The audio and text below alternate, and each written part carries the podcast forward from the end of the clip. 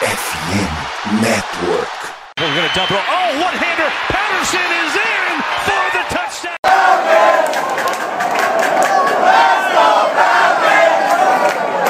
Salve, salve, Dirty Birds! E aí, fã de NFL? E aí, torcedor da Falcons? Bem-vindo aqui a mais um Falcons Play Action. Dessa vez voltamos com um voo rasante, é, um voo rasante meio urgente aí de última hora, né? Nesse final de semana, os Falcons finalmente fecharam a contratação aí do seu novo coordenador defensivo, um nome que estava foi mencionado, mas com certeza estava uma categoria abaixo do nome que a mídia e os fãs enxergavam como os ideais, né? Ryan Nielsen, que era o treinador de linha defensiva dos Saints, agora vai para o maior rival para virar o coordenador defensivo e é, nada melhor do que trazer alguém que cobre o time, é, que é torcedor e tudo mais, acompanha de perto, acompanhou de perto esses últimos anos do Nielsen lá para poder contar um pouquinho mais sobre a gente. Então comigo hoje aqui o Léo. Fala Léo, beleza? Opa, fala rapaziada. É um prazer estar tá, tá aqui no, no podcast com vocês. Espero poder contribuir bastante aí e deixar a galera informada sobre, sobre mais um pouco sobre o Ryan Nielsen. É isso.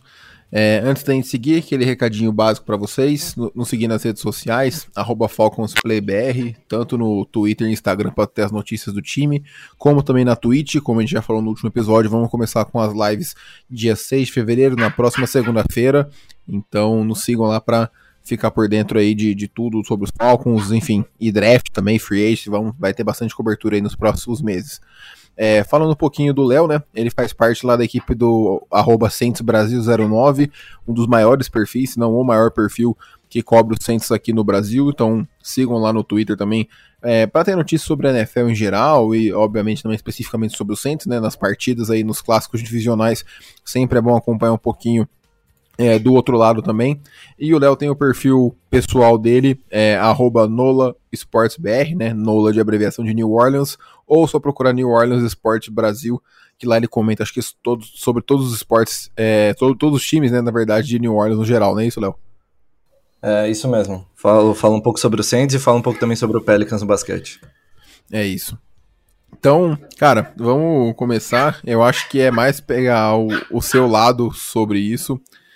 É, eu dei uma procurada sobre, assim, é, tanto em fontes é, lá dos Estados Unidos quanto, uh, enfim, aqui do Brasil e tudo mais, o pessoal comentando. E, cara, parece que o pessoal do, do Saints não tá muito feliz que perdeu ele, não, né? Pelo visto, ele é um cara é, bem competente e que tinha bastante a confiança dos torcedores e, enfim, da, da mídia, do, da comissão técnica, praticamente todo mundo da comunidade aí do, do Saints. É, não. Com certeza ele vai ser uma, uma perda bem sentida, porque é um cara que já está no nosso staff há seis anos. E, bom, já, já foi demonstrado pela diretoria do Saints que ele tinha muita confiança lá dentro, porque, né, ele foi coordenador de. Só, só coordenador de linha defensiva, digamos assim, treinador de linha defensiva, até 2020. E em 2021, quando o Dan Campbell saiu para ir treinar o, o Lions, ele virou assistant head coach, né? Porque essa posição havia virado vaga. E logo depois, no ano seguinte, agora 2022, ele foi nomeado co-coordenador defensivo do Saints, né? Ele, ele chamava as jogadas ali, é, junto com o, o, outro coordenador defensivo que nós tínhamos. Mas, enfim, é, sem dúvida é uma demonstração de que o Saints confiava muito nele e que valoriza, valorizava bastante ele. Tanto que em 2021 é, ele tinha sido oferecido o trabalho para ser coordenador defensivo de LSU no college e o Saints foi lá e renovou com ele por mais dinheiro e deu a posição de assistant head coach para ele para garantir que ele ficasse. Então, acho que demonstra bastante a importância dele para nossa equipe. É isso, cara. E assim, né? É, por mais que seja complicado quando o, ele, a pessoa nunca foi coordenador defensivo, né? Ele sempre foi um cara, um treinador específico de posição. É, procurando um pouco mais sobre ele, né? É, eu vi que ele era treinador do front seven como um todo, né? Então, Queria ver contigo também, assim, quais. É, por mais que a gente não tenha como saber qual vai ser o estilo de defesa dele, né? Mas você que, que acompanha mais, é, você que acompanha mais o Saints, ele é, parece ser um cara agressivo é, na linha defensiva, com blitzes, alguma coisa assim, ou ele é um cara que tende a confiar mais é, no esquema conservador, confiar naquele, naquela pressão com quatro homens ou com três homens ali, para poder, quem sabe, forçar um turnover ou dificultar a vida do, do quarterback uh, nas leituras e tudo mais. É, acho que esse é um ponto legal que o pessoal pode querer saber também. Olha, então, em relação ao estilo defensivo dele, como você disse, ele nunca foi coordenador solo, digamos assim, defensivo de clube nenhum. Então é difícil um pouco de especular mesmo que tipo de defesa ele vai preferir. Mas o próprio Arthur Smith já comentou na, na coletiva de chegada dele, enfim, que eles não querem perder o estilo defensivo que eles já vinham implementando com o Dean Pease, que é de uma defesa mais, mais híbrida, enfim. Então, mesmo que o passado do, do Nilson seja de uma defesa mais 4-3, um pouco mais é, fixa, digamos assim. É, o, o, que o Falcons quer tentar fazer com ele, com certeza, é montar uma defesa um pouco mais híbrida. Acho que o, os jogadores que vocês vêm pegando, tanto na free agency quanto no draft nos últimos anos, mostram isso. E, enfim, o tanto o, o, pequeno número de jogadores defensivos que ficaram de vocês, vai de três anos atrás para cá. É, então acho que é, esse vai ser o principal, digamos assim, desafio do Nilson, Nilson que é montar uma defesa mais, mais híbrida mesmo. Acho que uma parte maior dos momentos vocês vão acabar indo para uma defesa 4-3, ali, enfim, que é o que ele está mais acostumado. Mas, de novo, por causa do, do roster de vocês, como ele já está meio pré-montado, digamos assim, é, sem dúvida uh, uh, o foco vai ser montar uma defesa mais híbrida. Ele não, é, não tem muito costume de mandar muitos, é, muitas, muitas blitz, digamos assim, é, mais de cinco jogadores ou mais, né, para cima do QB, porque normalmente as, as defesas do, do Saints, os front sevens do Saints, enfim, eles conseguiam dar conta do recado, digamos assim, sem mandar cinco homens ou mais. Durante o tempo dele no Saints, o Saints foi top 5 de, de sacks na NFL, top 5 de das corridas cedidas, enfim, teve a maior sequência de, de jogos, 55 jogos sem ceder um corredor acima de 100 jardas, que é a maior sequência da história da NFL.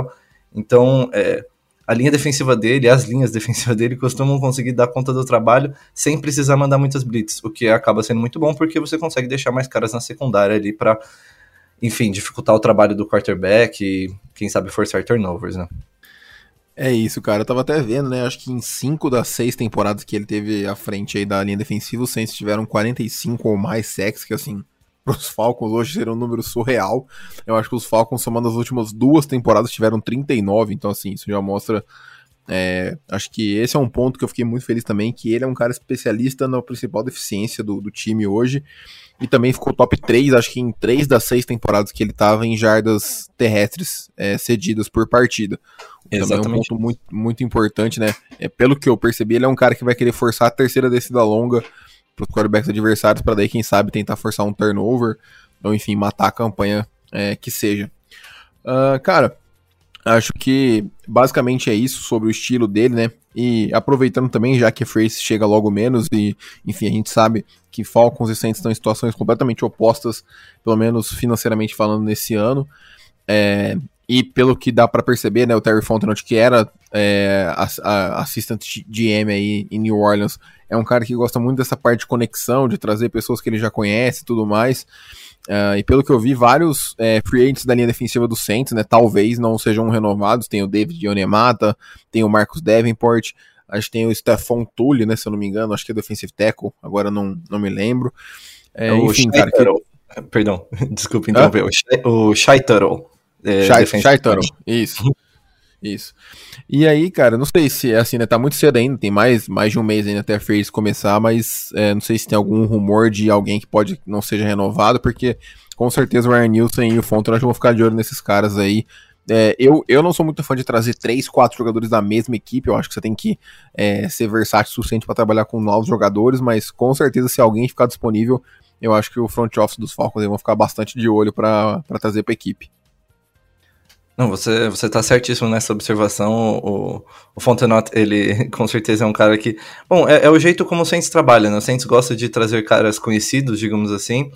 É, e eu não tenho dúvida alguma que qualquer um desses três que, que acabar ficando disponível, é, vocês vão acabar indo atrás. Já, é, acho que o, o, o, mais provável que o Saints tente renovar, que é um cara muito consistente, é o próprio Shai Tuttle porque ele não é nada, nada espetacular, digamos assim, mas ele é um defensive lineman muito bom para rotação, não vai pedir muito dinheiro, enfim, acho que ele acaba ficando.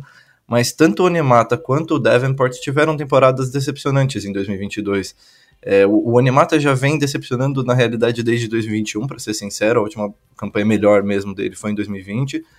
E continua sendo um cara talentoso, com certeza, mas tem caído de produção e já não tá ficando cada, eh, mais novo, digamos assim, né?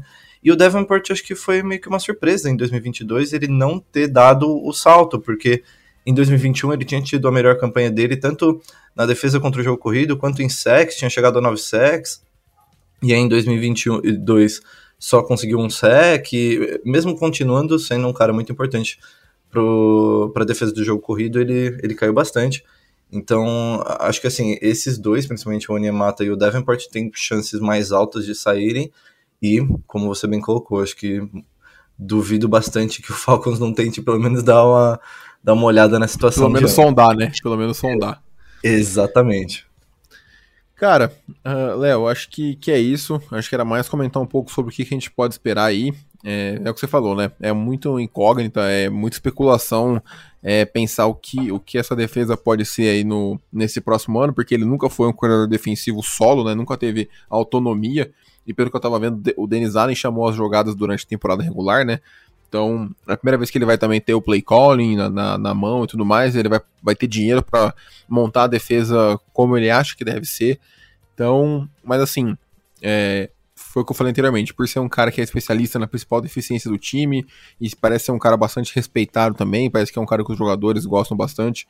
Eu acho que tem tudo aí pra ele, pra ele ter sucesso e ficar um tempinho em Atlanta, quem sabe é, seja bem sucedido. Uh, cara, acho que fechamos por hoje. Léo, obrigadão pela participação. Acho que deu para dar uma boa explicada aí pro pessoal é, o que esperar e tudo mais, até ficar de olho já em possíveis free agents vindo de, de New Orleans, que os Falcons podem, podem se interessar caso estejam disponíveis. É, brigadão pela participação aí, viu? Oh, imagina, eu que agradeço pelo convite e acho que a última coisa que eu deixo aí para os torcedores dos Falcons, mesmo que eu fique um pouco triste com isso, enfim, é que o, o, o Nilson ele gosta muito de defensive linemen, sabe, é, nasty, assim, é, caras Bruto, que são né? totalmente brutos, completamente, tipo, é, talento puro, muito, e que o Nielsen, o próprio Nielsen molda para se tornarem caras mais técnicos, para se tornarem caras mais, mais inteligentes, enfim, acho que o Trey Hendrickson é um exemplo perfeito disso, enfim, demorou uns três anos ali para ele, ele engrenar, e quando engrenou, engrenou de vez, enfim, então é, é isso que vocês podem esperar dele, com certeza uma linha defensiva muito, muito bruta, muito sanguinária, digamos assim. é isso, cara. É, bom, é, é, é, algo que me agrada. Eu sempre penso que linha defensiva, as trincheiras ali dos dois lados, você tem que ter um pouco dessa agressividade, enfim, é, para dessa violência, digamos assim, né? Uma violência do bem, digamos assim, para poder ter sucesso, porque é, um, é a parte mais física do jogo, né? Do futebol americano. É, é uma parte puramente de, de métricas físicas, não tem nada de, de skill ali, tanto de habilidade. Ob, obviamente tem técnicas, né? Tanto de pass rush como de bloqueios, mas é, o fator físico acho que se impõe muito nesse setor do campo. É, cara, mais uma vez agradecer aí, Léo. É, a gente também do podcast está à disposição para qualquer coisa que o pessoal do Saints aí precise.